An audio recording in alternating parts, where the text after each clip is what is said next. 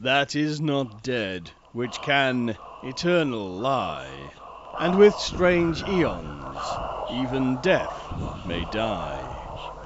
Welcome to the All Lovecraftian Podcast at ArkhamInsiders.com. Benjamin de Caceres, New York City. Besonders hat mir in der Mai-Ausgabe die Erzählung Das Ende der Story von Clark Ashton Smith gefallen, die nicht nur ein philosophischer Thriller ist, sondern auch eine hohe literarische Qualität aufweist, die nicht an die Leser verschwendet wurde. Carl Williamson aus Phoenix, Ohio. Ich möchte Ihnen für die Unterhaltung danken, die ich bei der Lektüre der überragenden und faszinierenden Erzählung Das Ende der Story von Clark Ashton Smith hatte, die in ihrer Mai-Ausgabe abgedruckt war. Um meine Anerkennung für Ihren Geschmack auszudrücken, Mr. Smith ist ein wahrer Poet. V.P. Minor, Sacramento, California. Ich nehme an, dass Sie ihn als Künstler erkannt haben. Seine Erzählungen haben Sorgfalt, da ist Schönheit in jeder Zeile. Seine Imagination ist besonders, die Mysterien im Hintergrund sind großartig. Frank L. Pollock aus Shedden in Ontario ich habe die Erzählung Die letzte Beschwörung einige Male gelesen und komme nicht umhin, Ihnen zu schreiben, wie sehr Sie die literarische Qualität schätzen sollten. Es ist die Qualität eines Poe zu seiner besten Zeit und vielleicht sogar die eines Lord Dunsany. G.K. Sully, Auburn, Kalifornien. Clark Ashton Smiths Arbeiten haben alle einen hohen literarischen Anspruch und die Qualität ist angereichert mit großartiger Imagination, die jede Erzählung wert wertvoll macht. Hi, ich bin Axel. Hallo, ich bin Mirko. Und wir sind wieder bei den Arkham Insiders. Aus, auf Arkham, arkhaminsiders.com. Ja, Carl Ashton Smith, natürlich heißt es Clark Ashton Smith, ähm, aber ich habe mich vorhin einige Male versprochen. Smith war ein sehr vielseitiger Autor, der eine wirkliche Menge geschrieben hat, vor allem zu der Zeit, als er sich entschlossen hatte, Berufsschriftsteller zu werden. Wir können hier wirklich nur einen ganz kleinen Einblick in sein Werk bringen und ja andeuten, wie facettenreich seine Stories sind und euch wirklich neugierig machen auf die Welten, äh, in die ihr eintauchen könnt. Ähm, denn vollkommen zu Unrecht ist Clark Ashton Smith nicht so, nicht so bekannt wie Lovecraft oder Robert E. Howard, obwohl er eine ganze Menge zu bieten hat. Ja, wobei absurderweise das Fandom mittlerweile Vergleiche anstellt, äh, ob Lovecraft beziehungsweise Clark Ashton Smith äh, die höheren literarischen Qualitäten hatte, beziehungsweise wer von ihnen der bessere Schreiber war. Naja, diese Entscheidung oder diese Frage werden wir heute auch nicht beantworten können. Wir haben uns für heute vorgenommen, dass wir die literarischen Welten von Smith so ein bisschen ausleuchten wollen. Es gibt ja drei ganz große Zyklen, für die er bekannt ist. Der Hyperborea-Zyklus, der Zotik oder Zotik-Zyklus und dann natürlich der Averoin-Zyklus. Daneben hat er sich noch mit weiteren Welten beziehungsweise Kontinenten beschäftigt. Aber wir fangen heute einfach mit diesen Zyklen an mit den Großen. Wir haben uns das so ein bisschen aufgeteilt. Und ja, Mirko, wolltest du noch was sagen? Sonst würde ich direkt mit Hyperborea loslegen. Ja, ich möchte ja. noch was sagen. Und zwar, hm, was wir vergessen hatten zu erwähnen, die Eingangszitate. Das sind nur ein paar aus dem Leserbriefteil der, des Weird Tales Magazins, des IRA. Und ja, es gibt unglaublich viele lobende Stimmen ähm, für Clark Ashton Smith. Eine ganze Menge Leute haben da sehr positive Sachen geschrieben in der Zeit, in der er für Weird Tales geschrieben hat. Und ich möchte noch ein wichtiges Zitat von Ryan Harvey voranschicken. Der sagt, Smith war eine literarische Ein-Mann-Bewegung, ein Alpha und ein Omega seiner selbst.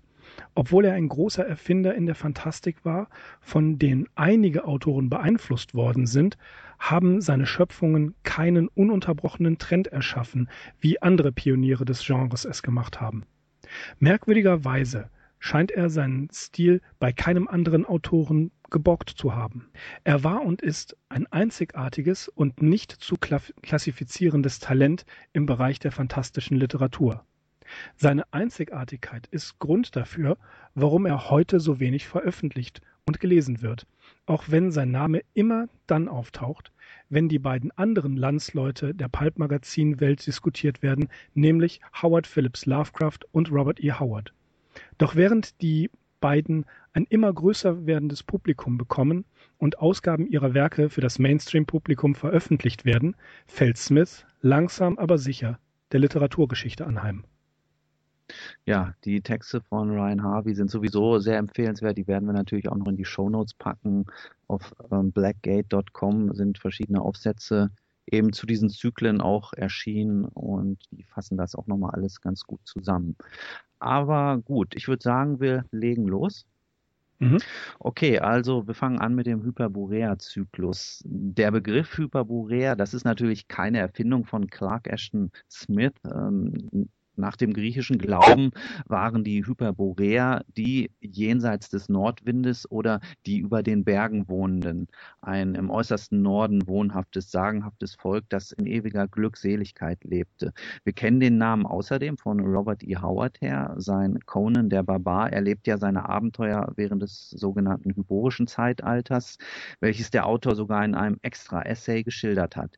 H.P. Lovecraft machte ebenfalls von Hyperborea Gebrauch auch, wenn er es beispielsweise in Durch die Tore des Silberschlüssels erwähnt und sowohl dort als auch in Der Flüsterer im Dunkeln die dämonische Gottheit Chautauqua unterbringt, die natürlich wieder auf Smith-Konto geht. Wegen dieser und zahlreiche anderen Verstrickungen, natürlich auch von Smith Seite aus, wird Hyperborea sogar dem Cthulhu-Mythos zugerechnet. Das Thema ist, wie ich finde, per se interessant, weil dieser Mythos eines sagenhaften nordischen Landes auch geistig-religiöse Strömungen wie Okkultismus, Theosophie bis hin zur Präastronautik beschäftigte. Smith selbst hat darauf verzichtet, eine allzu enge an den historischen Vorbildern orientierte Definition dieser prähistorischen Welt Welt aufzustellen.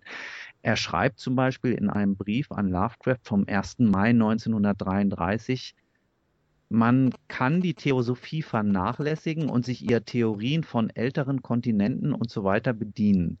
Ich beziehe meine eigenen Vorstellungen von Hyperborea, Poseidonis etc. aus diesen Quellen und lasse meiner Fantasie freien Lauf.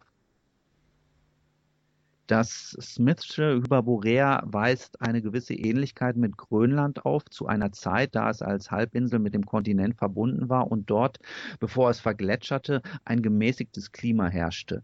In der Story Ubo Sattler wird erdgeschichtlich auf das Miozän verwiesen, eine Periode, die nach heutigem Erkenntnisstand vor rund 23 Millionen Jahren entstand und vor circa 5 Millionen Jahren endete. Okay, das kann sich zwar eh kein Mensch vorstellen, aber der Vollständigkeit halber wollte ich es mal erwähnt haben. Es kommt dabei auch nicht so sehr auf das Jahr genau an und wenn man weiß, dass sich dort Dinosaurier in fröhlicher Unbekümmertheit neben Mammuts und Säbelzahntigern tummelten, will man es wissenschaftlich sowieso nicht so genau wissen ja, die Geografie als auch teilweise die Historie dieses fantastischen Landstrichs erschließen sich aus den einzelnen Stories, so dass sich gewisse Gemeinsamkeiten durchaus erkennen lassen.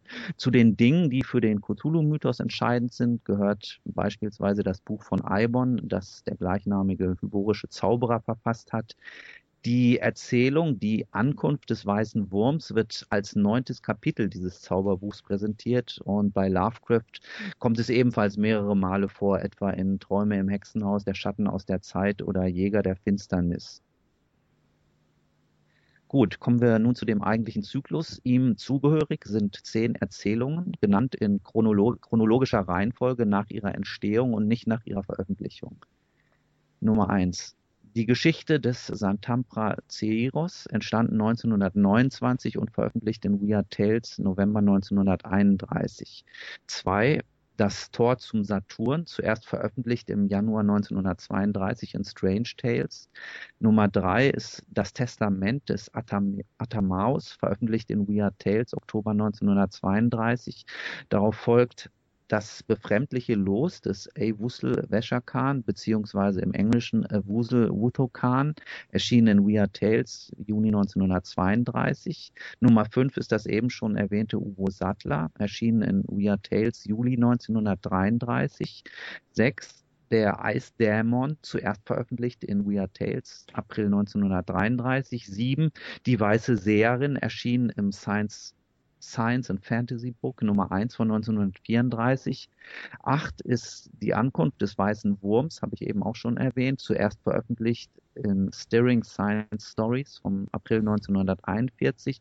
Neun ist die Sieben Banngelübde, gedruckt in Weird Tales, Oktober 1934. Und schließlich als letzte Erzählung Der Raub der 39 Keuschheitsgürtel, eine relativ späte Erzählung. Äh, Smith hat sie im April 1957 geschrieben und veröffentlicht wurde sie in äh, Saturn Science Fiction and Fantasy vom März 1958. In dem im Fester Verlag erschienenen Band Die Stadt der singenden Flamme, das ist Band 1 der gesammelten Erzählung von Smith, ist auch noch das Prosagedicht Die Muse von Hyperborea enthalten. Das ist ein Text, der erstmals in The Fantasy Fan im Juni 1934 erschien. Schließlich gibt es noch eine Story namens Die Reise von König Euvoran, die Smith ursprünglich als Teil von Hyperborea gedacht hatte, dann aber doch dem Zotik-Zyklus einverleibt hat. Eine weitere Story das Haus des Hound-Dor ist Fragment geblieben und spielt auch nicht im sagenhaften Hyperborea, sondern in Smith unmittelbarer Umgebung in der Sierra Nevada. Clark Ashton Smith hatte geplant, diese Geschichten gesammelt als The Book of Hyperborea herauszugeben, was zu Lebzeiten allerdings nicht mehr geklappt hat. Unter diesem Titel hat es dann die Necronomicon Press 1996 veröffentlicht. 1971 äh, waren diese Erzählungen schon unter dem Titel Hyperborea als Taschentuch bei Valentine Books erschienen, herausgegeben und mit einem Vorwort versehen von Lynn Carter. Diese Kollektion stellt die Story übrigens in einer chronologischen Reihenfolge, wie sie sich aus den Inhalten ergibt, zusammen das heißt, sie folgt nicht den Zeitläufen, in denen, sie, in denen Smith sie niedergeschrieben hat. Ja, als Fazit kann man sagen, die dem Hyperborea-Zyklus angehörigen Geschichten haben sich zu Smith Lebzeiten tatsächlich am schwierigsten verkauft. Äh, mal wieder kam es zum Beispiel zu Ablehnung vom We Are Tales Chefredakteur Farnsworth Wright. Das ist auch kein Wunder, weil Smith in diesen zehn Erzählungen seinen artifiziellen und bisweilen auch geschwollenen Stil also wirklich bis zum Überdruss eingesetzt hat und selbst die Sachen aus dem Zotik-Zyklus, die ja auch schon recht farbenfroh sind, in den Schatten stellt. Auf der anderen Seite sind es natürlich auch diejenigen, die einen besonders grotesken oder bösartigen Humor aufweisen, der wiederum für sich alleine dasteht. Und nicht zuletzt kennt man diese Stories heute, weil sie weil hier die Verbindung zu Lovecraft und zu Cthulhu-Mythos eigentlich auch am ausgeprägtesten ist. Eine andere Welt, die Clark Ashton Smith erfunden hat, ist ähm, Sotik. Die Geschichten des sogenannten Sotik Circles sind die größte Sammlung zu einer Welt im Övre von äh, Clark Ashton Smith. Es handelt sich hier um eine sterbende Welt. Er beginnt mit den Geschichten 1932, also beginnt sie 1932 zu schreiben, als auch Robert E. Howard mit den Geschichten von Conan begonnen hat. Sotik ist eine Welt am Ende der Zeiten, eine Art Gegenpangea, denn es ist der letzte Kontinent der Erdgeschichte. In einem Brief an H.P. Lovecraft schreibt Clark Ashton Smith, ich habe gehört, dass in bestimmten archaischen und obskuren Prophezeiungen von einem zukünftigen Kontinent die Rede ist, den die einen Gnydron, die anderen Sotik nennen. Er wird sich in Millionen von Jahren erheben und er wird Zeuge von Einflüssen aus der Galaxis werden, von denen wir nichts wissen. Smith beschäftigte sich ähnlich wie Lovecraft mit den Schriften der Theosophen und seine Idee zu Sotik vermutet Will Murray in dem 1888 erschienenen Buch The Secret Doctrine von niemandem anders als Helena Blavatsky. Gnydron, so Smiths erster Name für diesen künftigen Kontinent, würde nicht nur am Ende der Erdgeschichte stehen, und von unbekannten Mächten aus dem Weltall beeinflusst werden. Es wäre sogar noch schlimmer, wie er an Howard Phillips Lovecraft schreibt, denn, Zitat, ein heimtückischer Zusammenbruch der Dimensionsgrenzen werde stattfinden, welche Teile unserer Welt in andere Dimensionen schleudert und umgekehrt. Obwohl Smith das Konzept außerirdischer Einflüsse nicht wirklich ausführlich in diesen Geschichten behandelt, geht jedem Fantastik-Fan eigentlich hierbei das Herz auf. Smith schreibt an Lovecraft, mein bewusstes Ideal war, dass ich den Leser dazu bringe, eine Unmöglichkeit oder eine Serie von Unmöglichkeiten zu akzeptieren, allein durch die dunkle Magie der Wörter, so wie ich sie für meine Prosa, Metaphern und Vergleiche verwende. Allein durch die Kraft seiner Sprache will Smith den Leser hier gefangen nehmen.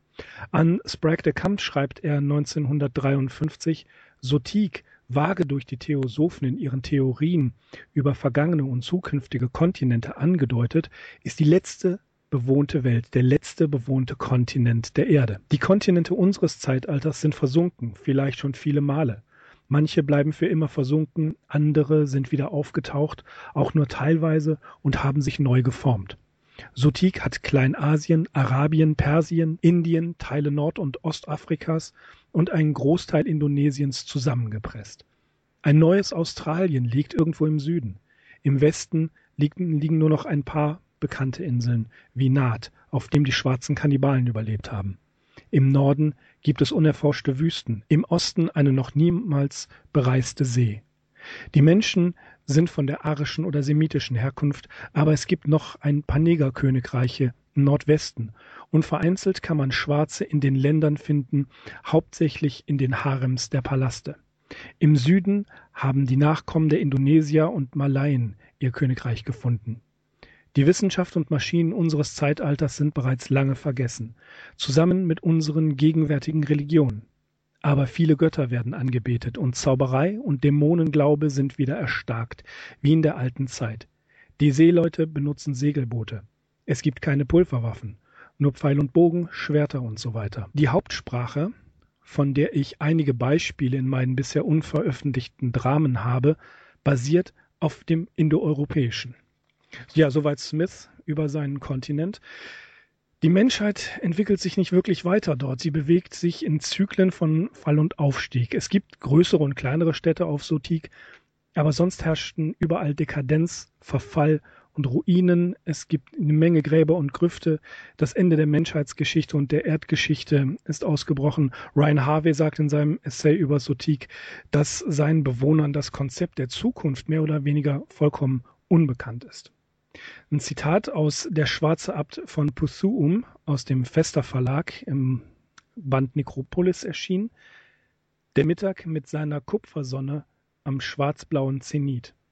Und aus The Dark Eidolon die Sonne schien nicht mehr mit dem Weiß ihrer Frühgeschichte, sondern sie war düster und trüb mit blutigem Dunst. Neue Sterne ohne Zahl zeigten sich am Himmel, und der Schatten der Unendlichkeit kam näher.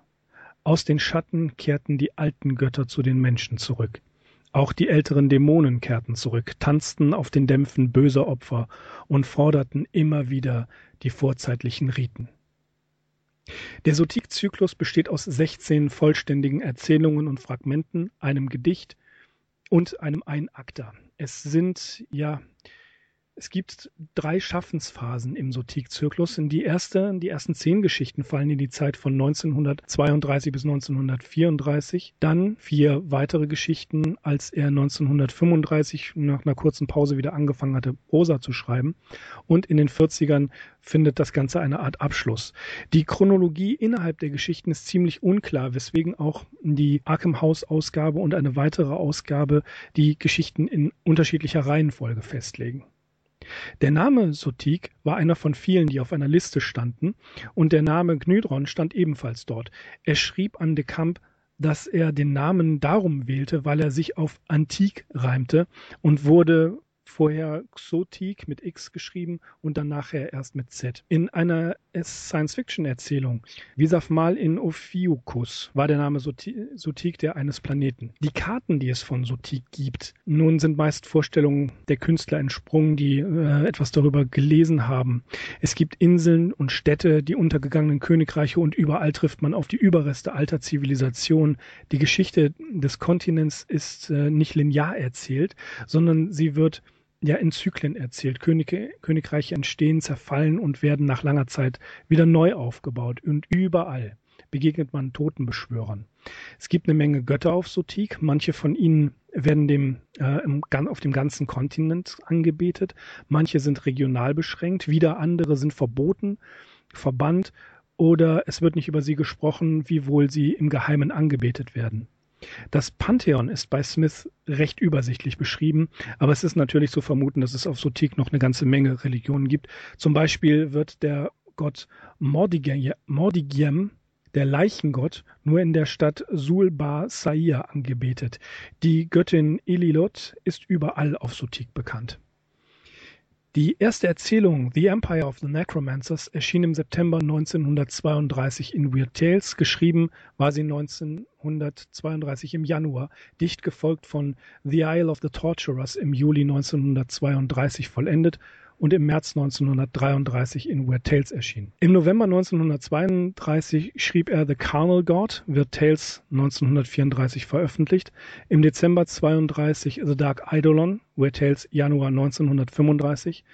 Januar 1933 The Voyage of King Iowan, das hattest du ja gerade schon erwähnt, 1933 tatsächlich abgelehnt von Farnsworth Wright und stattdessen in der Sammlung The Double Shadow and Other Fantasies veröffentlicht, die Smith, wie wir ja in der letzten Folge gehört haben, selbst herausgegeben hat. 1933 bis zum Frühjahr 1935 sieben weitere Erzählungen, die alle ebenfalls in Weird Tales veröffentlicht worden sind. Zwei Jahre lang kehrte er nicht nach Sutik zurück und erst im März und Juli 1937 schrieb er nochmal zwei Erzählungen und insgesamt schrieb er ab 1935 weniger, denn er wollte zwar professioneller Schriftsteller sein, aber hauptsächlich um seine Eltern zu finanzieren und zu unterstützen. Seine Mutter starb 35, sein Vater 1937 und darüber hinaus hatte er zwei seiner wichtigsten Freunde, nämlich Robert E. Howard durch Selbstmord und Howard Phillips Lovecraft durch Krebs verloren. Das hat ihn ohnehin insgesamt recht erschüttert. 1947, also zehn Jahre nach der letzten Sotik-Erzählung, kehrt er auf seinen Endzeitkontinent zurück. Es folgt The Master of Crabs, geschrieben im August 1947 und in Weird Tales 1948 veröffentlicht. Äh, stilistisch weist diese Geschichte ähm, große Veränderungen auf. Denn da ist mehr Action und weniger Poesie drin. Inzwischen hatte nämlich Dor Dorothy McIlvred die Herausgabe von Weird Tales übernommen und die war wirklich eher in Action-Stories interessiert. The Master of Crafts, muss man noch dazu sagen, ist die einzige Sotik-Story, die einen Ich-Erzähler hat. Die letzte Sotik-Erzählung ist Mortiala 1952, Weird Tales 1953 und aparterweise über einen Mann, der sich selbst tötet, aber vergisst zu sterben. Er schreibt noch ein kleines Theaterstück, The Dead Will Cockhold You, aber das ist eher so eine Art Lesedrama. 1963 wurde es, es erst veröffentlicht und da geht es nicht wirklich um, ja, was ist Sotik und äh, wo kommt das alles her, sondern das ist eher wieder so ein, eine Art Spielerei mit Sprache und er bringt da seine Poesie nochmal voll zur Blüte. Es gibt noch eine Reihe Fragmente, äh, die er noch bearbeiten wollte, aber diese Fragmente, mh, hm, ja, das, das sind Storylines, Outlines, äh, kleine Sammlungen. Ähm, man könnte eine ganze Menge noch an Sotik-Geschichten schreiben und, und diese berühmten posthumen Kollaborationen, die wir auch bei Lovecraft oder bei Howard kennen, indem man diese Geschichten ausschlachtet, die Fragmente ausschlachtet. Aber die Originalerzählungen ebenfalls im Fester Verlag erschienen. Ähm, auch die lohnen sich im Original, aber im Fester Verlag sehr gut übersetzt. Das ist richtiges Reisen in eine andere Welt. Ja, auf jeden Fall. Was du vorhin gesagt hast, das trifft eigentlich auf sämtliche Stories von Smith zu, beziehungsweise auf seine Reiche. Die Menschheit entwickelt sich nicht wirklich weiter. Klar, das ist natürlich bei Zotik äh, insbesondere, aber auch bei Hyperborea oder bei den kleineren Zyklen, dass das alles Welten sind, deren Ende im Prinzip schon besiegelt ist und die wirklich, äh, ja, sich absolut ähm, im Niedergang befinden. Äh, die beiden Zyklen, die wir jetzt hatten, Zotik und Hyperborea, auf die trifft das zu, was Smith in einem Brief an Lovecraft im Jahr 1930 geschrieben hat. Ich fühle mich wohler, wenn ich alles in einer Erzählung erfinden kann einschließlich des Milieus. Mir liegen reale Schauplätze nicht genug am Herzen und sie interessieren mich nicht genug, um ihnen die Atmosphäre zu verleihen, die mir bei etwas gänzlich Erfundenem gelingt. Ja, trotz dieses Zitats steht uns ja jetzt noch ein weiterer Zyklus bevor, der zwar auch komplett erfunden ist, beziehungsweise die Örtlichkeit, der sich aber doch ein bisschen exakter datieren und auch lokalisieren lässt, oder Mirko? Everoin. Genau. Meinst du? Ja. Everoin, wir sehen hier, dass das Smithsche Werk äh, kaum einen besonderen Helden aufgebaut hat, sondern sich eher an Orte äh, beziehungsweise Welten abarbeitet. Eine weitere solche Welt ist Everoin. Das ist eine Landschaft in Südfrankreich. Man kann es, wie du so gerade sagtest, exakt lokalisieren. Dort gibt es die Hauptstadt äh, Veillon. Und es gibt eine Abtei von Périgord, wo sich seltene Bücher befinden, die äh, liegt in der Mitte und in der Mitte dieses Landes, die äh, von Everoin, liegt ein riesiger Wald, da gibt es Ruinen, da gibt es Dörfer, auch hier wieder das Motiv des Verfalls. Und naja, das Ganze nimmt sich ein bisschen an, aus wie eine Mischung aus, aus Ravenloft und ähm, Aventurian AD&D. Das hat so ein bisschen ein Rollenspiel-Setting. Äh, das ist natürlich grob äh, im Vergleich zu Smiths Poesie, aber es ist atmosphärisch unglaublich dicht. Dieses schöne Land allerdings wird von übernatürlichen Kreaturen geradezu heimgesucht. Averoin liegt in der realen Welt, in der realen Geschichte eingebettet, aber es ist mehr so eine mittelalterliche Welt und hat äh, den Touch von Gothic Horrorland. Es gibt Vampire, Werwölfe und Geister und, und ähnliche Kreaturen. Innerhalb einer mehr oder wenigen vertrauten Welt platziert er seine klassischen Gruselelemente. Immer wieder kommt es auch zu satirischen Seitenhieben auf die katholische Religion, auf die katholische Kirche, die es nicht schafft, mit diesen übernatürlichen Kräften klarzukommen. Und das Unheimliche, das, das versteht sie nicht und sie kann sich nicht dagegen wehren.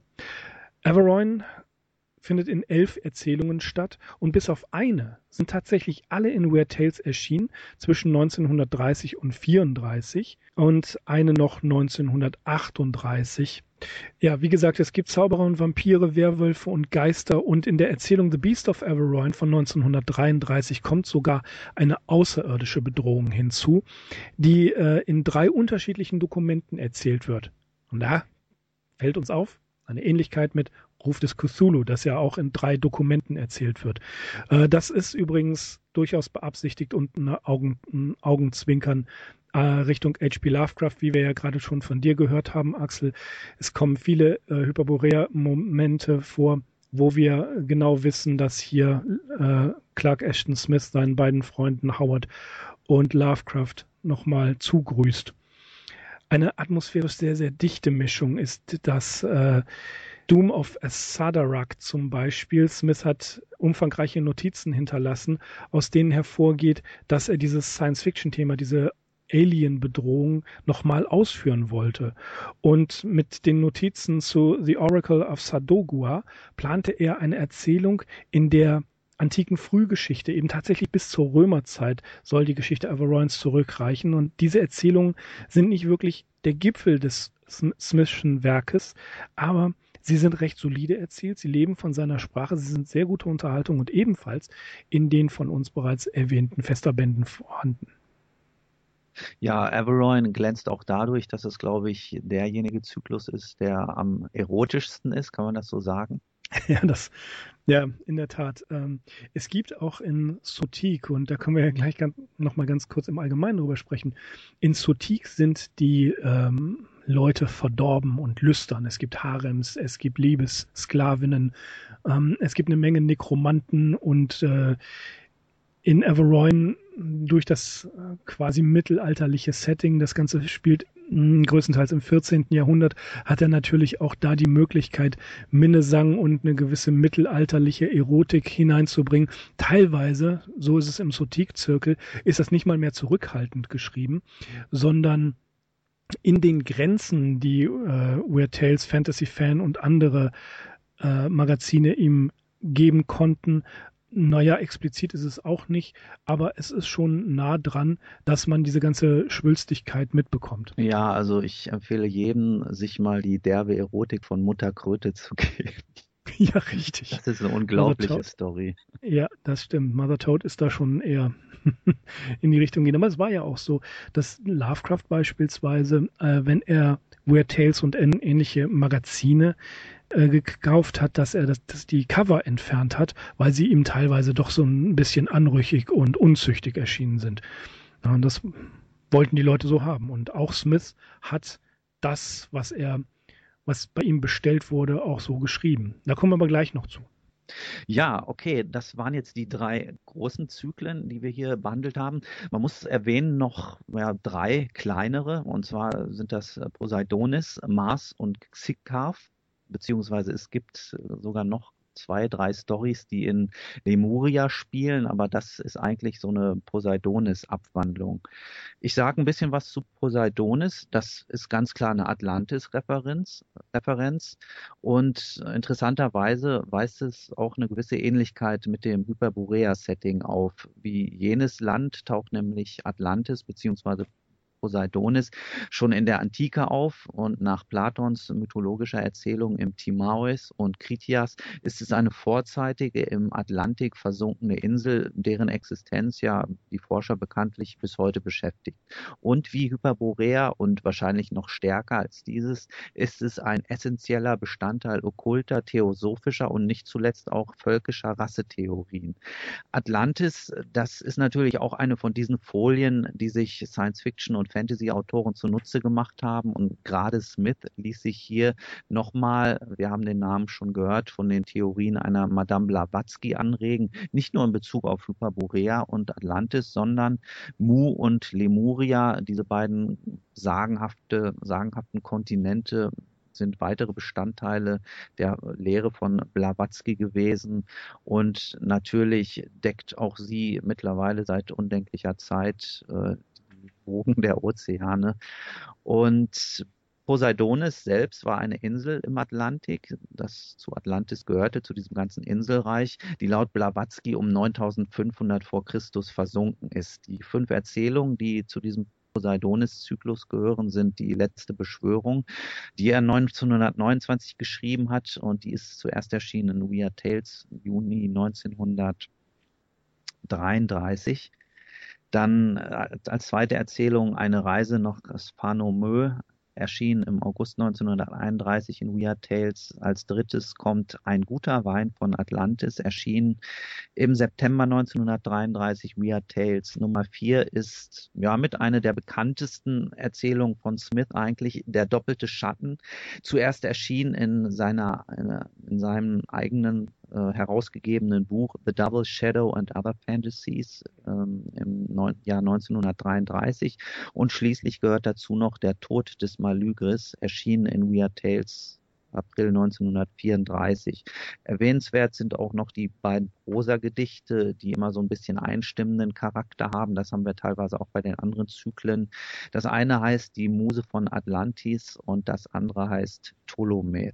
Beide gehören eben auch zu diesem Poseidonis-Zyklus. Und Science Fiction hat er auch geschrieben.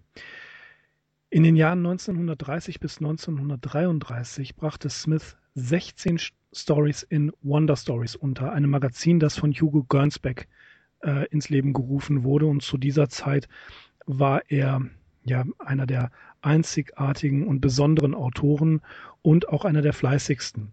Wie Lovecraft auch war er allerdings im ständigen Clinch mit dem Herausgeber zumindest was die Bezahlung angeht. Zu dieser Zeit suchte Smith ja in der sich entschlossen hätte, professioneller Schriftsteller zu werden, neue Absatzmärkte. Doch das Verhältnis Gernsback-Smith, das war kein gutes, denn über die Jahre ähm, gab es immer wieder finanzielle Probleme. Er schrieb zum Beispiel im Mai 1932 an August Derleth, es gibt große Möglichkeiten in der Science Fiction, aber die meisten Sachen, die unter diese Bezeichnung fallen, sind einfach nur schlecht geschrieben. David Lasser, Gernsbacks Mann für Wonder Stories, war überzeugt von Smith, den er zu dieser Zeit bereits äh, aus Weird Tales kannte, denn da hatte er ja schon ein halbes Dutzend äh, Erzählungen veröffentlicht. Wonder Stories wollte auch immer mehr Action und Smith lieferte die Action, aber das gefiel ihm gar nicht so gut, nur er musste sich da arrangieren. Smith war sich im Klaren darüber, dass er hier Hackwork leistete und er wurde schlecht bis gar nicht bezahlt. David Lasser allerdings lobte ihn immer weiter, hielt ihm immer wieder die Stange und versuchte Smith mit Teilzahlungen zu besänftigen. Auch äh, Lasser selber stand unter Druck, den er von Gernsback bekam, denn wir haben ja auch gesehen, dass er zu dieser Zeit ebenfalls immer wieder woanders äh, veröffentlichte. Was damals das Problem der Science Fiction war, worüber sich ja auch Howard Phillips Lovecraft aufgeregt hat, war dieser Anthropomorphismus, den die Science-Fiction-Stories da hatten. Das hieß also, äh, die Außerirdische hatten quasi menschliche Motive. Und Gernsback und Lasser wollten Action und wollten auch die Stories einfacher haben. Smith hasste das und da war er sich mit Lovecraft einig, wie er im November 1930 an ihn schreibt, wenn Sie menschliche Motivation haben wollen, warum dann auf anderen Planeten? Ja. Interessant ist auch, dass 1931 bei Wonder Stories ein Web Wettbewerb für Plots interplanetarischer Erzählungen stattfand. Und E.M. Johnston aus Ohio gewinnt diesen, diesen Wettbewerb mit dem Titel, tatsächlich heißt er The Martian, der Marsianer. Und Smith bekam diese, diese Outlines, diese Plots und machte daraus äh, die Story The Planet Entity. Und der Plot, wie er an Lovecraft schreibt, der war sogar sehr gut. Lasser fragte immer weiter nach Stories und Smith schrieb sie. Und Lasser umgarnte Smith immer wieder und die Stories wurden tatsächlich fast schon kurz nach Abgabe, meistens im nächsten Monat, veröffentlicht, aber nicht bezahlt.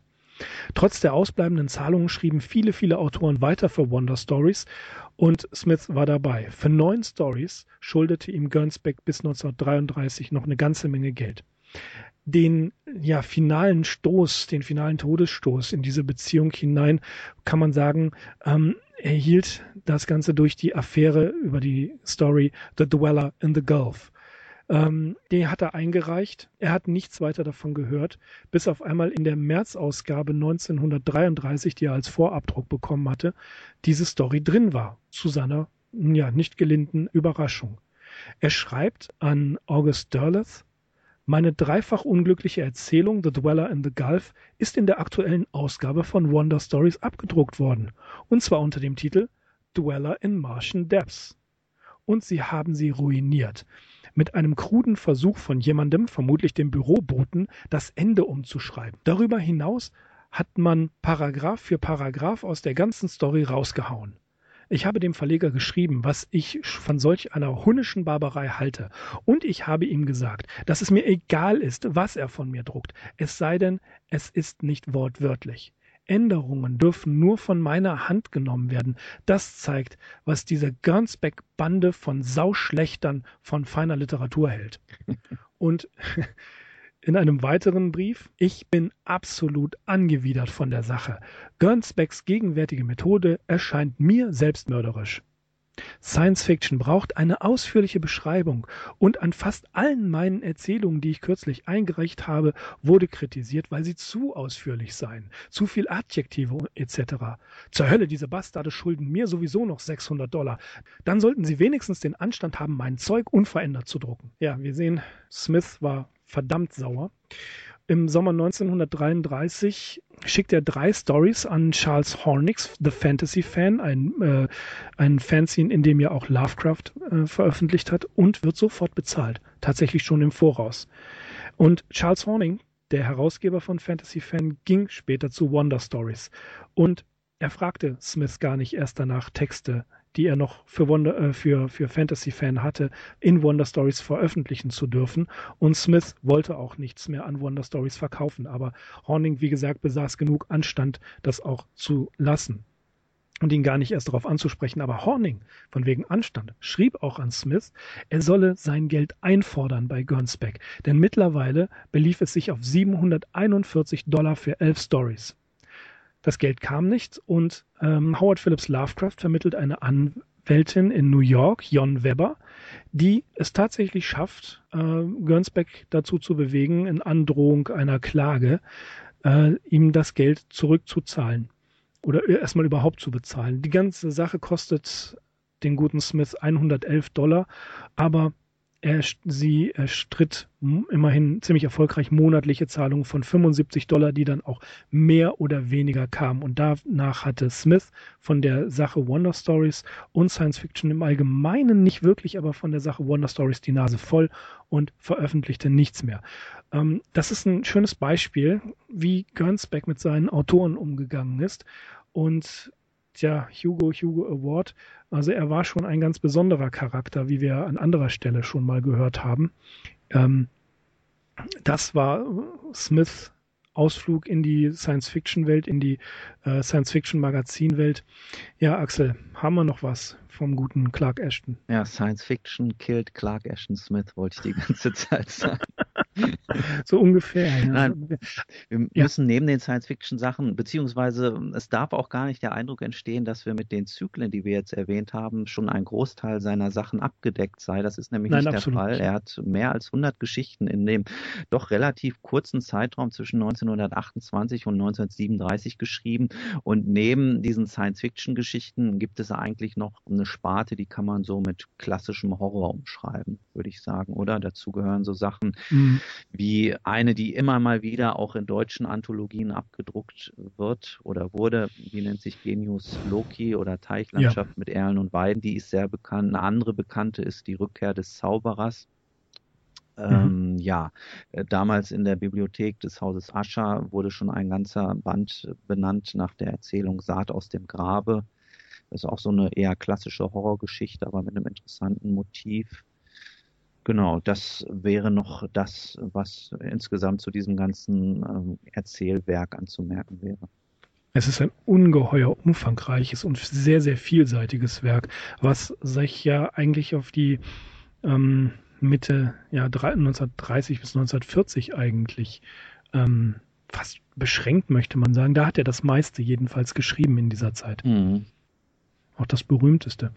Ja, Clark Ashton Smith, ich bin zu Clark Ashton Smith gekommen äh, durch Lovecraft, natürlich. Ja, wer nicht, ne? Wer nicht, ja, genau.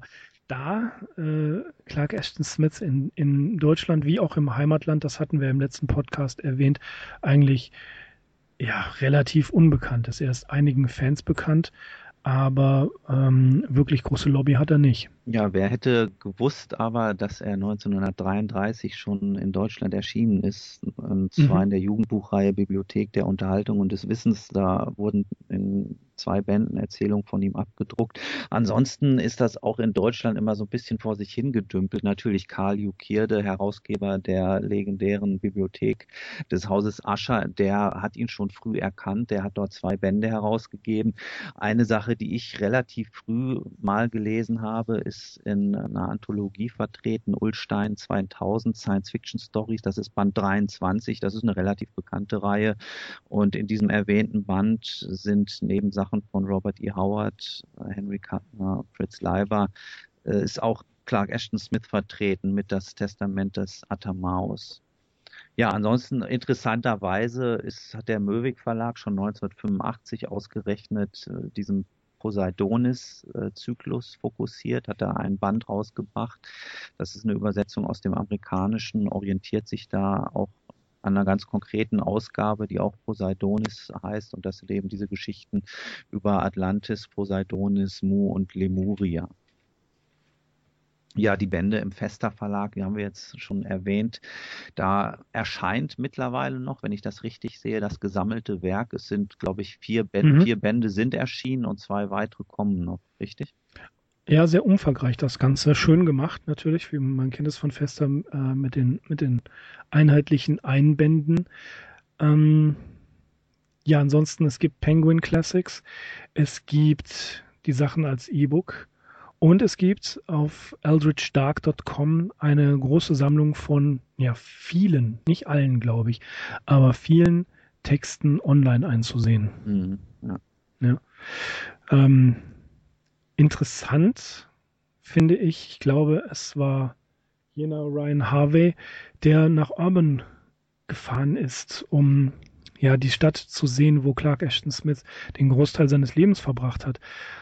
Er schrieb, ähm, dass er sich in ein Motel zurückgezogen hat. Übrigens, bevor ich weitermache, diese Aufsätze, diese Essays kann man ebenfalls auf Eldritch Dark äh, sich online durchlesen. Das sind sehr, sehr clevere, sehr schlaue Essays. Ähm, die Webseite ist sehr freigebig damit, ähm, was, was Erzählungen und was Essays über Clark Ashton Smith angeht. Da kann man eine Menge äh, Informationen holen. Und er beschreibt, wie er in einem Hotel sitzt, in einem Motel sitzt, ja, Motel 6, Urban Motel 6, und im Bett ist, ein bisschen so bei, sich bei Clark Ashton Smith reinliest und komplett um sich herum alles vergisst. Er Draußen diskutieren Jugendliche, welche Pizza sie sich bestellen wollen und er gleitet so langsam aber sicher in diese, in diese Welt hinein und ähm, wer meine Tweets kennt, weiß, dass der ein oder andere Nachbar immer wieder versucht, äh, seine Welt in meine hineinzubringen. Aber Clark Ashton Smith, liebe Leute, der hilft wirklich gegen, gegen Einflüsse von außen. Ja, Welten, wir brauchen Welten. Mehr Welten. Wir brauchen Welten, ja. Und er bringt sie, ich meine, alleine die, diese Sachen auf Sotik, da, da sind, laufen lauter Nekromanten rum und ständig werden irgendwelche Toten erweckt und es werden Totenkulte gefeiert. Das sind so brillante Erzählungen. Es ist immer interessant, wenn Kunden zu mir sagen, ja, ich habe dieses Buch hier gelesen und da konnte ich die Gewürze auf dem Markt riechen. es ist mir noch nie gelungen. Also ich scheue mich vor dem Einsatz anderer Mittel, außer der literarischen, aber ich habe das wirklich noch nie ge gehabt, dass ich irgendwas gerochen habe. Was soll's? die Erzählungen von Clark Ashton Smith sind sprachlich so unglaublich stark, dass man, dass man wirklich auf Reisen geht. Man kann in der, in der Story, gerade so Tige und äh, die, die Stories in Frankreich, gerade was die angeht, kann man mittendrin aufhören und sich einfach nur vorstellen, wie das Ganze da äh, aussehen mag. Und man, man driftet sofort ab. Und ich glaube, wenn eine Story das kann, dass man mittendrin in dieser Welt, in diese Welt hineindriftet, dann hat sie unglaublich was er, äh, erreicht. Ja, absolut. Äh, wärst du denn schon bereit, vielleicht irgendwie ein, zwei äh, Favoriten zu nennen, die dich äh, besonders aus den Latschen gehauen haben? ja, und ich fand der Leichengott sehr gut. Okay, ja. Das hat mir sehr gut gefallen. Ähm, ich fand Genius Loki gar nicht so schlecht. Mhm. Aber das war nicht so ganz deine. Ich finde die so ein bisschen langatmig und halt auch sehr ja. vorhersehbar.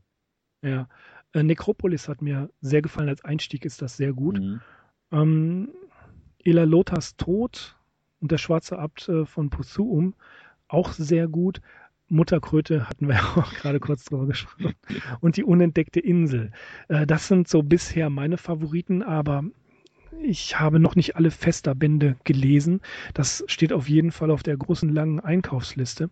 Die möchte ich haben.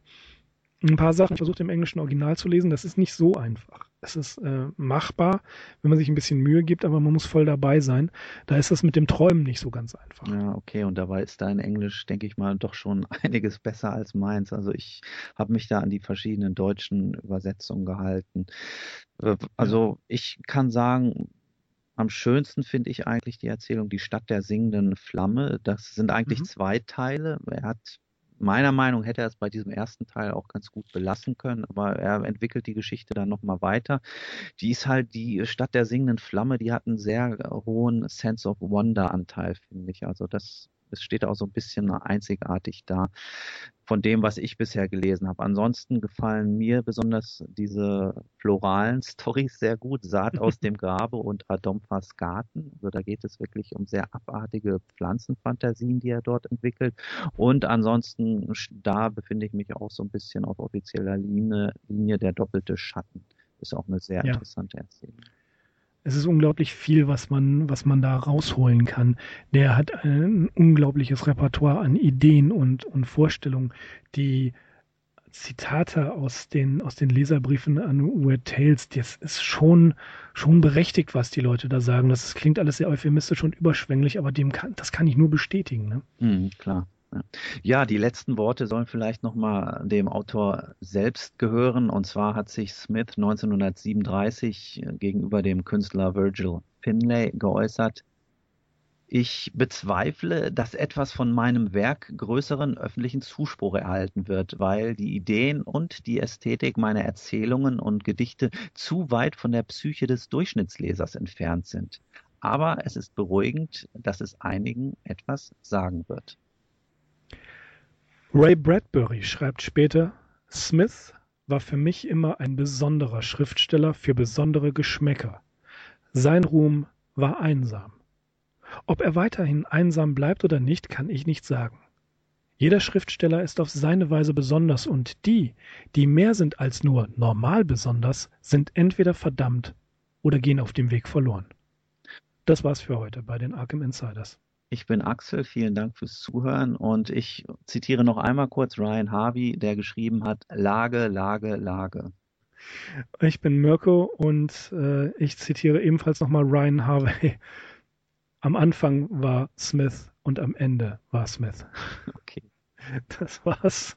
Bis zum nächsten Mal. Dankeschön. Ciao. That is not dead, which can eternal lie. And with strange eons, even death may die. Welcome to the All Lovecraftian Podcast at ArkhamInsiders.com.